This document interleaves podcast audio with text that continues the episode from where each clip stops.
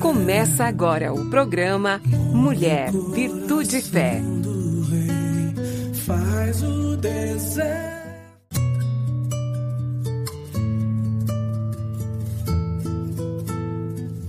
Olá, queridos. Olá, queridas. Sejam muito bem-vindos à nossa programação. Muito obrigada por ter escolhido ficar conosco.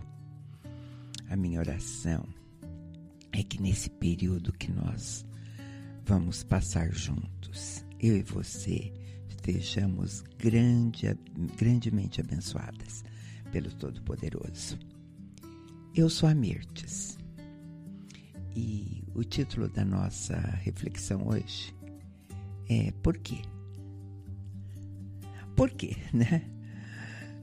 É, fazem, faz parte das nossas vidas infinitos porquês. Por quê? Por quê? E quando ele envolve Jesus, né? Quando ele envolve Deus, Pai Todo-Poderoso. Porque Deus não estava lá quando? Quando? E aí, depois desse quando, você pode colocar qualquer, qualquer situação que você tenha vivido. É, por que Jesus permitiu? Por que Deus? Enfim, por quê? Né? Tem tantos motivos para essas perguntas. E, e este, essa é uma questão colocada mesmo por muitos cristãos, muitos cristãos. Principalmente porque por aqueles que carregam mágoas, carregam dores que eles não conseguem esquecer e não conseguem perdoar quem provocou isso. Eu me lembrei, quando estava pensando nessa reflexão, eu me lembrei de um, de um exemplo dado por um evangelista. Ele disse que ele tinha diante dele um homem muito idoso. É, era tão idoso que, que na descrição dele, ele disse que aquele homem tinha ruga dentro das rugas. E, e aquele homem contava, em meio a muitas lágrimas, as dores do abuso que ele tinha sentido. Aí, quando ele terminou de contar, o evangelista perguntou para ele: Isso foi há quanto tempo? E aquele homem respondeu: Isso foi há 55 anos atrás. E o, e, e o evangelista, olhando para ele, percebeu que, ainda que aquilo tivesse acontecido há meio século atrás, estava acontecendo de novo naquela hora. Aquele homem, ele era crente em Jesus há muitos anos. Ele tinha ouvido tudo que alguém podia ouvir e aprendido repetitivamente sobre perdão e graça. Ele tinha recebido muita oração sobre tudo isso, tantas que ele nem podia lembrar. E por que não havia nenhuma mudança nele? Ele desperdiçou a graça.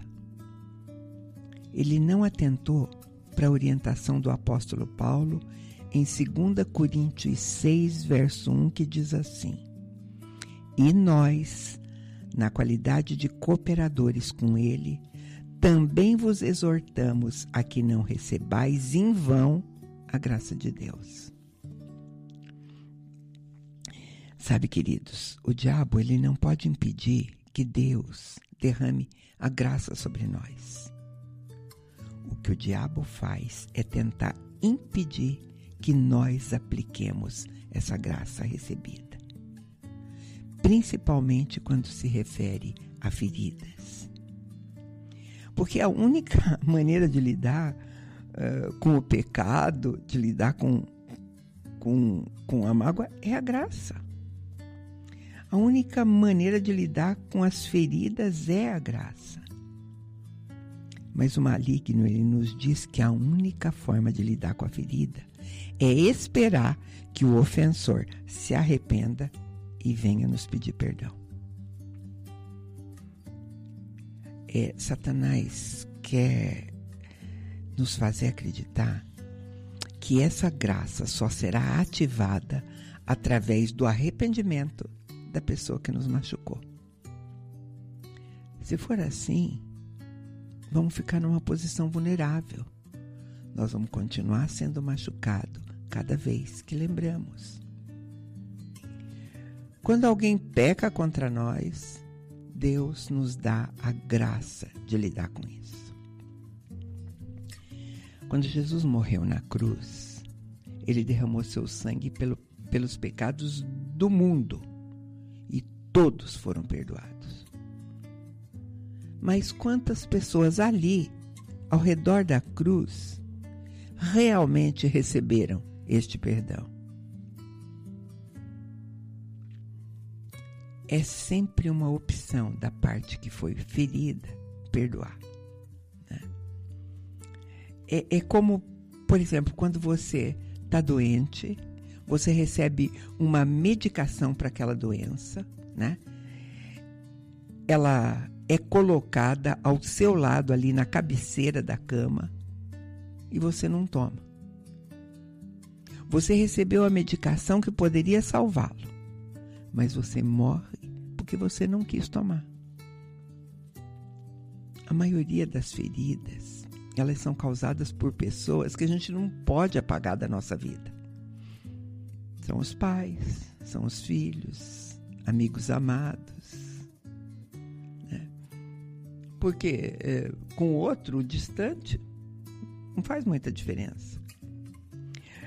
Se a gente for colocar num papel, a gente vai encher folhas e folhas com tantos detalhes. A palavra de Deus diz em 2 Coríntios 5,17 que se alguém está em Cristo, é nova criatura.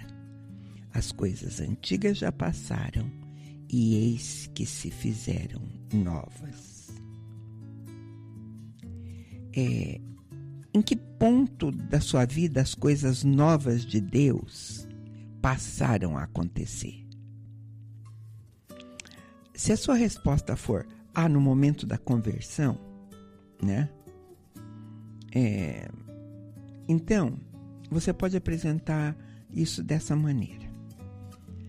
Em uma das suas mãos na frente, na frente, na tua frente, estão as coisas novas recebidas nesse momento para que todos possam ver. Na outra mão, lá nas suas costas, estão as coisas velhas que você quer guardar. Você entende? Então, nessa hora, a graça foi recebida em vão. É como se você dissesse: Jesus, o senhor podia ter chegado na minha vida antes que acontecesse isso. Agora eu já estou marcado por essas coisas, pelas coisas velhas. Sabe, querido, isso é muito triste porque isso nunca vai soar como boas novas. O que realmente ocorre no momento da conversão é que a graça de Deus entra em nossa vida, percorre todo um caminho até o momento da concepção, transformando tudo. Isso é nascer de novo. Então, tudo, tudo, tudo que possa ter acontecido estão dentro de, dessas, de, dessas promessas, principalmente da promessa contida em Romanos 28, 8, em Romanos 8, 28, que você conhece muito bem. Sabemos que todas as coisas cooperam para o bem daqueles que amam a Deus, daqueles que são chamados segundo o seu propósito. Onde abundou o pecado, Deus faz abundar a graça. O apóstolo Paulo, ele é o grande exemplo disso. Ele era o grande destruidor da fé. Ele se tornou o grande construtor da igreja. A graça de Deus, no momento da conversão, ela serve para transformar a nossa velha vida. Ela não salva apenas a parte da vida que está começando naquele dia, quando a gente nasce novamente. Ela salva a totalidade da nossa vida desde o momento da concepção. A graça é dirigida para lidar com cada pecado da nossa vida, com cada situação da nossa vida, cada pecado cometido por nós ou cometidos contra nós. A pergunta é a seguinte: por que, que é tão difícil compreender que a mesma graça que apaga o meu pecado também cancela o pecado que o outro tenha cometido contra mim? Você quer que eu repita para você? Por que é tão difícil compreender que a mesma graça que apaga o meu pecado também cancela o pecado que o outro tenha cometido contra mim? Sabe, eu acho que a gente tem uma postura muito individualista em relação à vida. Tudo tem a ver conosco, né? Tudo tem a ver comigo. Esteja falando do que estiver falando, tem a ver comigo. Mas a Bíblia, ela contém muitos exemplos onde arrependimento ou até pecado de um causa a bênção ou maldição de muitos. Nunca tem a ver só com um. No livro de Josué, você conhece a história, a gente, a gente vai ver a história de Acã, que escondeu peças proibidas a Israel e e foram derrotados numa batalha. Aí Josué vai lá, eh, diante de Deus, perguntar o que, que tinha acontecido, por que, Israel tinha perdido. Eu quero lembrar que eles tinham perdido é, para um, um exército pequenininho. E eles, e eles eram muito maiores, eles tinham tudo para ganhar, até no natural. Josué chega diante dele e diz, Josué 7,7: Ah, Senhor Deus, por que fizeste este povo passar o Jordão? para nos entregar nas mãos dos amorreus, para nos fazer perecer, tomara nos contentássemos com o que, eh, eh, com o que ficamos da além do Jordão. Então disse o Senhor a Josué: Levanta-te. Por que, que você está prostrado sobre o rosto? Israel pecou e violaram a minha aliança. Aquilo que eu lhes ordenara, tomaram tomaram das coisas condenadas e furtaram e dissimularam até debaixo da sua bagagem o puseram. Gente, ele diz: Israel pecou, um pecou. O pecado de Acã prejudicou todo aquele povo e precisou haver punição. No versículo 15 de Josué 7 diz: Aquele que for achado com a coisa condenada será queimado, ele e tudo quanto tiver, porquanto ele violou a aliança do Senhor e fez loucura em Israel. E no 26 diz: E levantaram sobre ele um montão de pedras que permanece até o dia de hoje. Assim o Senhor apagou o, o, o furor da sua ira, pelo que aquele lugar se chama Vale de Acor até o dia de hoje. Sabe, quando um peca e afeta os outros, é o caso, por exemplo, o marido que comete adultério. O pecado foi dele, mas a esposa afetada os filhos são afetados, às vezes o ministério da igreja é afetado. Então, a graça precisa ser corporativa. Se o pecador não se arrepende, Deus disponibiliza graça para aqueles que foram afetados e pode até reverter a situação. Para alcançar esse recebimento da graça que Cristo nos oferece, a gente precisa enxergar o ofensor da mesma maneira que Cristo enxerga. Na carne, nós sempre vamos olhar o ofensor como um pecado ainda ativo que está acontecendo. Em Cristo, a gente vai ver esse pecado perdoado. Mesmo que o ofensor não tenha reclamado esse benefício, porque eu vou te lembrar que o sangue derramado foi para todos uma única vez. Tem uma historinha bem legal que diz que um homem estava dirigindo um carro é, com as janelas fechadas, o ar-condicionado ligado, e a filhinha de cinco anos estava ali ao lado dele. De repente ela começa a gritar apavorada porque tinha uma abelha no carro e aquela abelha ia picá-la. E diante do desespero da menininha, assim, sem tirar os olhos da estrada, ele fez de tudo e conseguiu pegar aquela abelha. E ficou segurando até que a abelha o picou.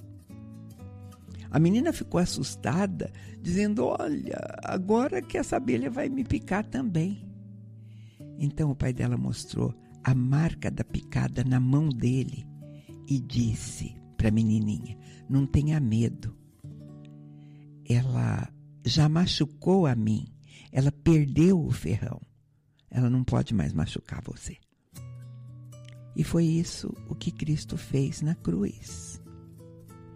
Lá em Colossenses 2, começando no 13, diz assim: E a vós outros que estavam mortos pelas vossas transgressões, pela incircuncisão da vossa carne, vos deu vida junt juntamente com ele, perdoando todos os nossos delitos, tendo cancelado o escrito de dívida que era contra nós e que constava de ordenanças, o qual nos era prejudicial, removeu-o inteiramente, encravando-o na cruz e despojando os principados e potestades publicamente os expôs ao desprezo, triunfando deles na cruz. Jesus mudou as coisas. Ali naquela hora, o ladrão se rendeu a ele. O centurião reconheceu a santidade dele. As multidões, elas reconheceram que erraram ao consentir naquela execução. Naquela hora, Jesus abriu o caminho para que pecadores fossem libertos do jugo de Satanás. O pecado mais maligno na terra foi a crucificação de Jesus.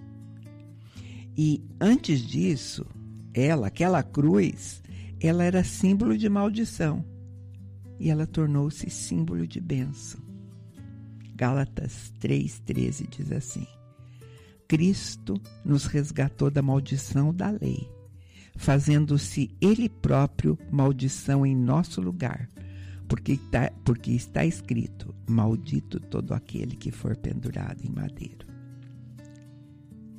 Sabe, queridos, não importa o tamanho do pecado que tenham cometido contra você, a graça que Deus disponibiliza vai ser sempre maior. Estevão, ele era tão humano quanto eu e você. Ele estava pregando para uma multidão, uma multidão nada receptiva, que começou a empurrá-lo para fora da cidade, começou a apedrejá-lo, né? E sabe quem estava lá no meio de tudo isso? Saulo de Tarso. Saulo era um dos líderes daquela massa que se levantava contra Estevão.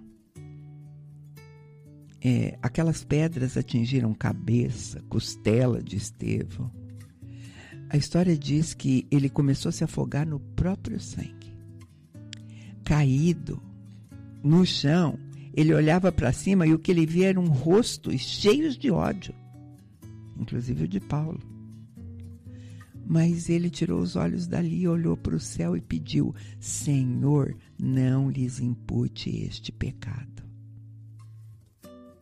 Estevão morreu ali. E dois capítulos depois disso, Saulo vai se transformar no apóstolo Paulo. Por quê? Porque Estevão tinha estendido a graça a todos, né? Até Paulo, quando este estava pecando.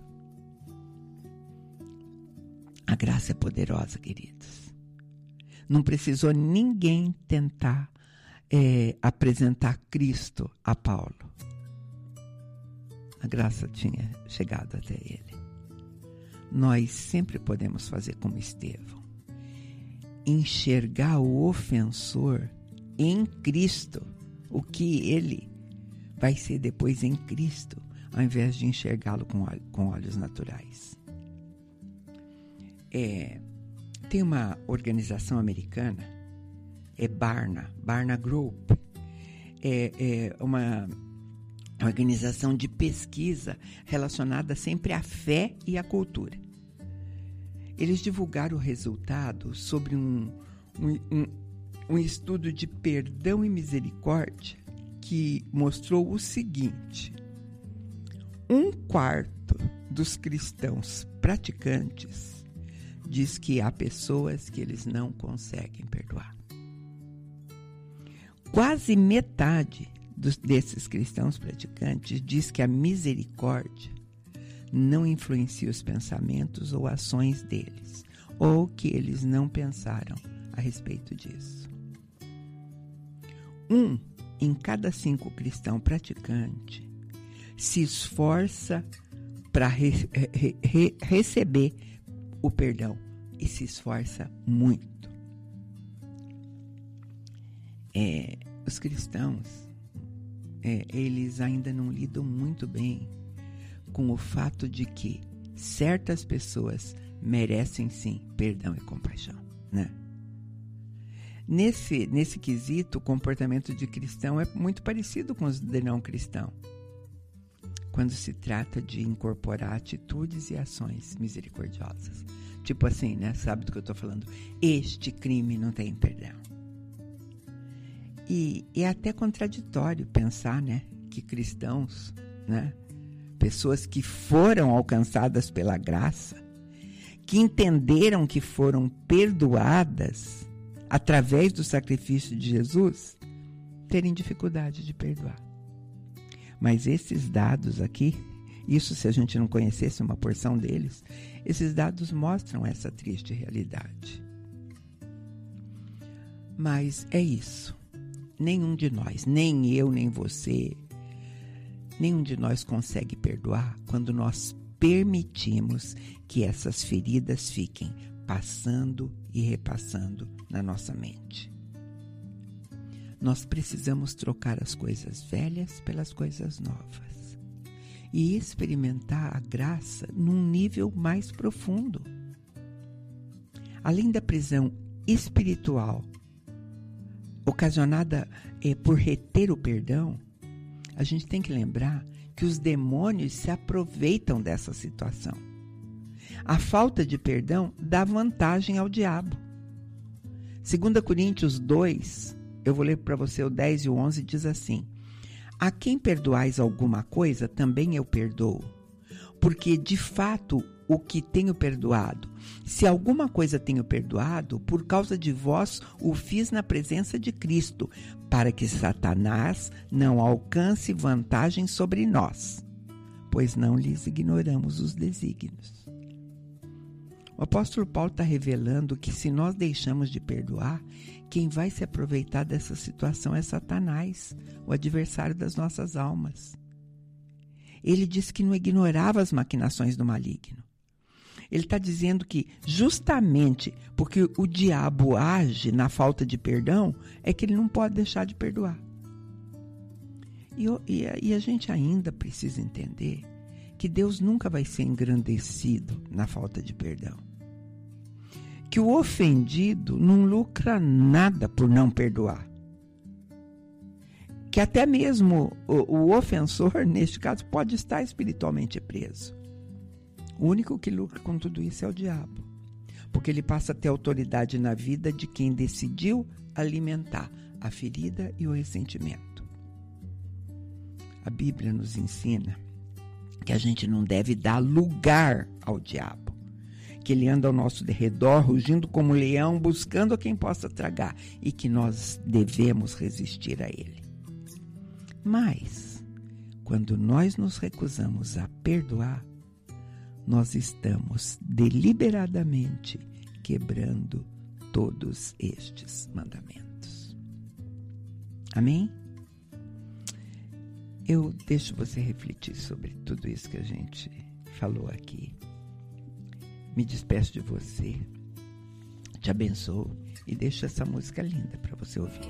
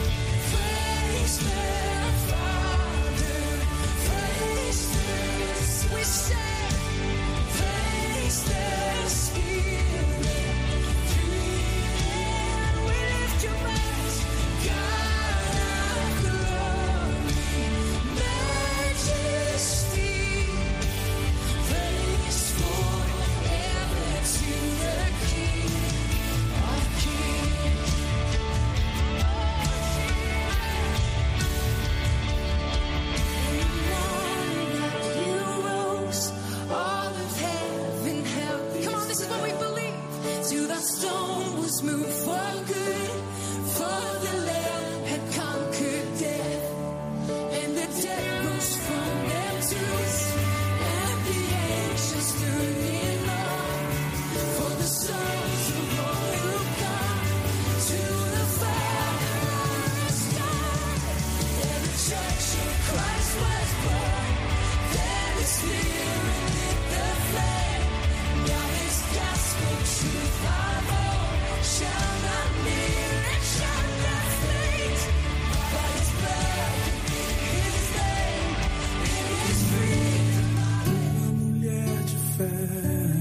Você acabou de ouvir o programa Mulher, Virtude e Fé. Faz o deserto.